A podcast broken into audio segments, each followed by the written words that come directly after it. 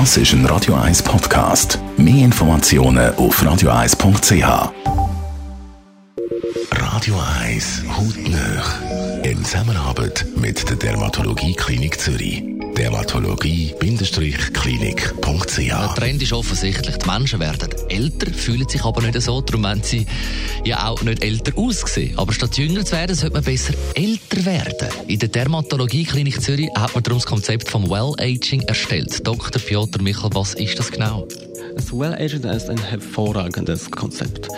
Es geht darum, dass wir nicht mehr warten sollen mit Behandlungen, bis die Falten entstehen und unsere Haut schon an der Elastizität verliert und die Wangen oder die Backen hängen, sondern wir sollen schon vorbeuig etwas machen, also präventiv schon uns kümmern drum, damit die Haut nicht so weit ist, dass wir Anti-Aging-Behandlungen brauchen.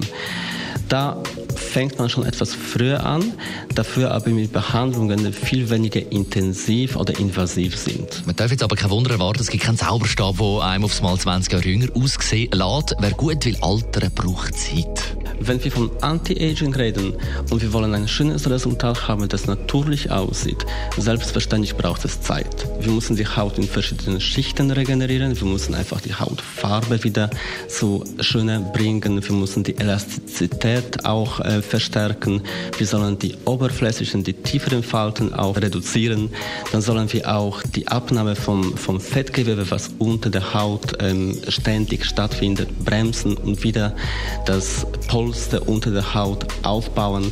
Das braucht Zeit und das sind häufig Behandlungen, die nicht einfach so auf einmal gemacht werden, sondern auf Wochen oder sogar Monate verteilt werden, damit man eben schön und ästhetisch aussieht. Der Dr. Piotr Michel zum Well-Aging.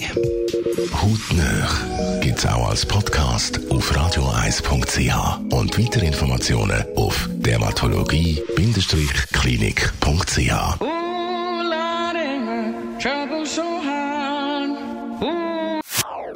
Das ist ein Radio 1 Podcast. Mehr Informationen auf radio1.ch.